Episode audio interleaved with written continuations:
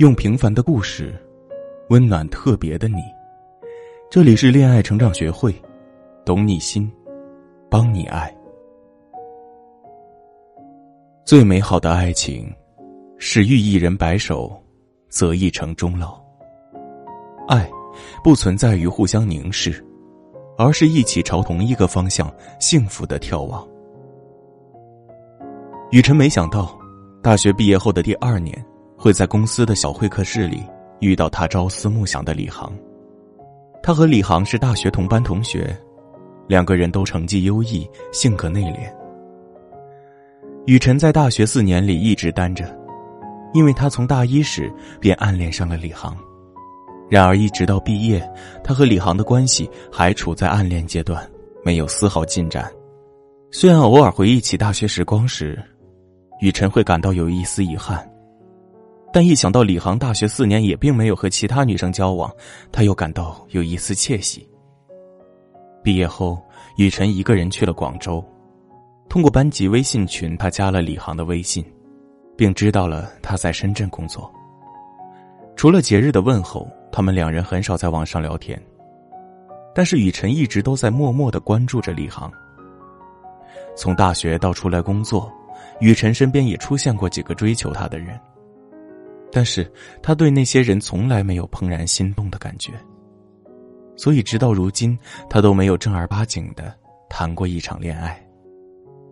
直到在会客室见到李航的那一刹那，那种久违的怦然心动的感觉在雨辰的心房油然而生。李航见到雨辰时，也似乎面露一丝惊喜和意外。两人简单的问候两句后，便谈起了工作。李航是客户公司的工程师，而雨辰也是刚刚由助理工程师晋升为工程师。他们现在在共同开发同一款产品，在工作上两个人配合的很默契。雨辰十分欣赏李航对待工作像大学时对待学习一样的认真与专注的精神。下班后，雨辰邀请李航去外面吃饭，说要尽地主之谊。李航很爽快的就跟他一同前往了一家西餐厅。第一次和暗恋多年的人一起共进晚餐，雨辰心情很激动，李航的心情似乎也很不错，他比大学时要性格开朗了一些。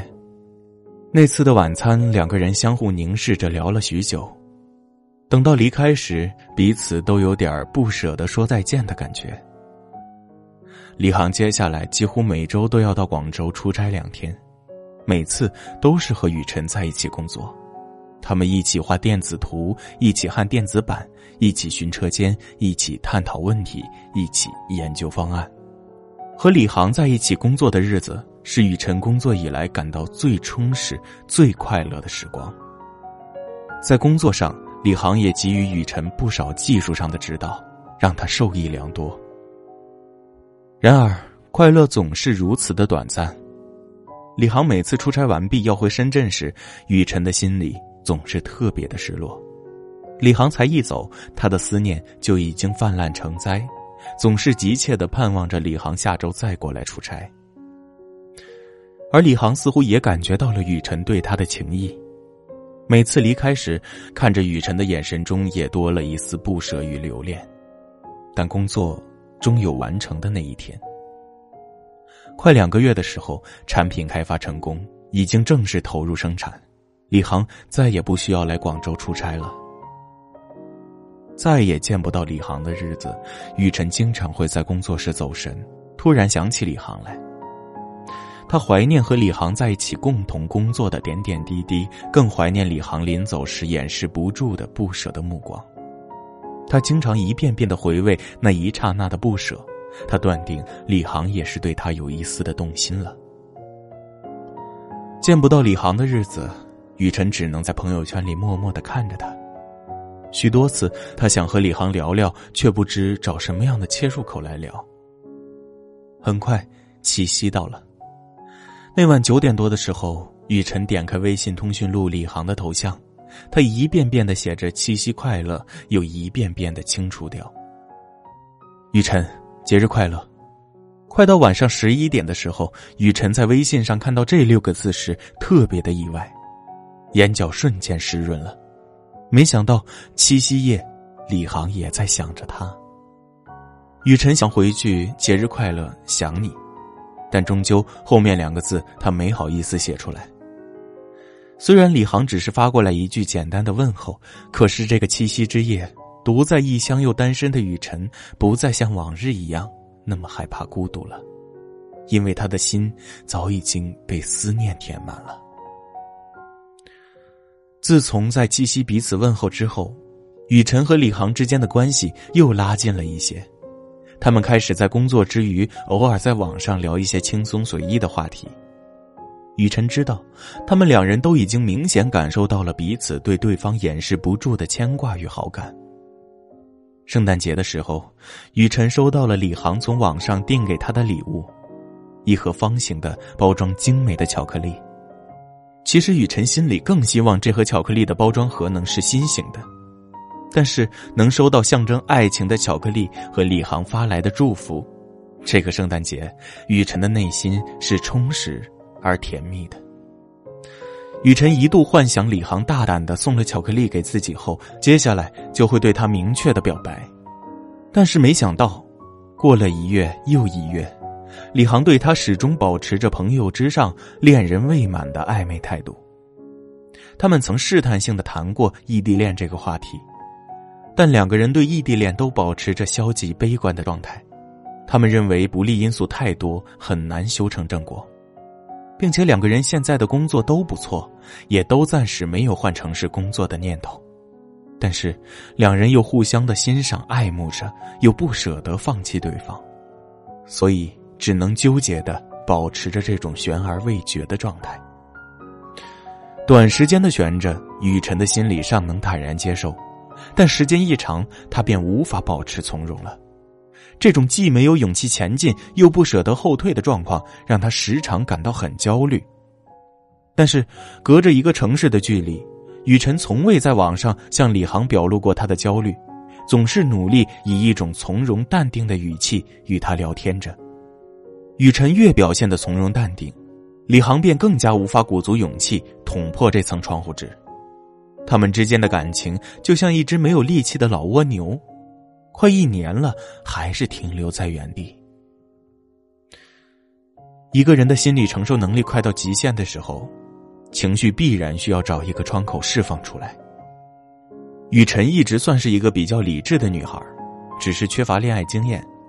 他诚恳的咨询我，希望我能帮助他摆脱焦虑，让他和李航的感情可以朝他期待的方向去发展。得知雨辰十分笃定李航是自己生命中的那个对的人之后，我和他分析：首先，他和李航看待异地恋的观念比较消极片面。两情若是长久时，又岂在朝朝暮暮？虽然这种爱情观已经不是通俗大众的爱情观了，但是世事无绝对，而爱情更是如此。异地恋能修成正果的，一直都存在着，且有些异地恋情侣之间的感情比同地的。还要更稳固些，所谓“小别胜新婚”，便是此理了。所以，雨辰想要和李航有进一步的发展，必须用乐观的信念来看待异地恋，因为信念的力量是神奇的。同时呢，也要把这种信念灌输给李航。乐观的看待异地恋后，焦虑心理自然会减轻。那么，接下来便是如何好好的经营这段异地恋了。据心理学家分析，想要维持异地恋，并让异地恋往积极乐观的方向去发展，情侣之间要努力做到三点：第一，多跟彼此分享亲密的消息；第二，放大优点，缩小缺点，把对方看得更理想化；第三，双方共同规划两人的未来，共同努力早日的去结束异地恋。听完我一番分析和建议后，雨辰说：“他似乎看到了一道曙光，对这段恋人未满的感情走向充满了期待。”两周后，雨辰告诉我，他和李航推心置腹的沟通了两次，勇敢的向他坦白了对他的感情以及心里的所有想法。李航听了很动容，也真诚的向雨辰表白了自己的心声。最后。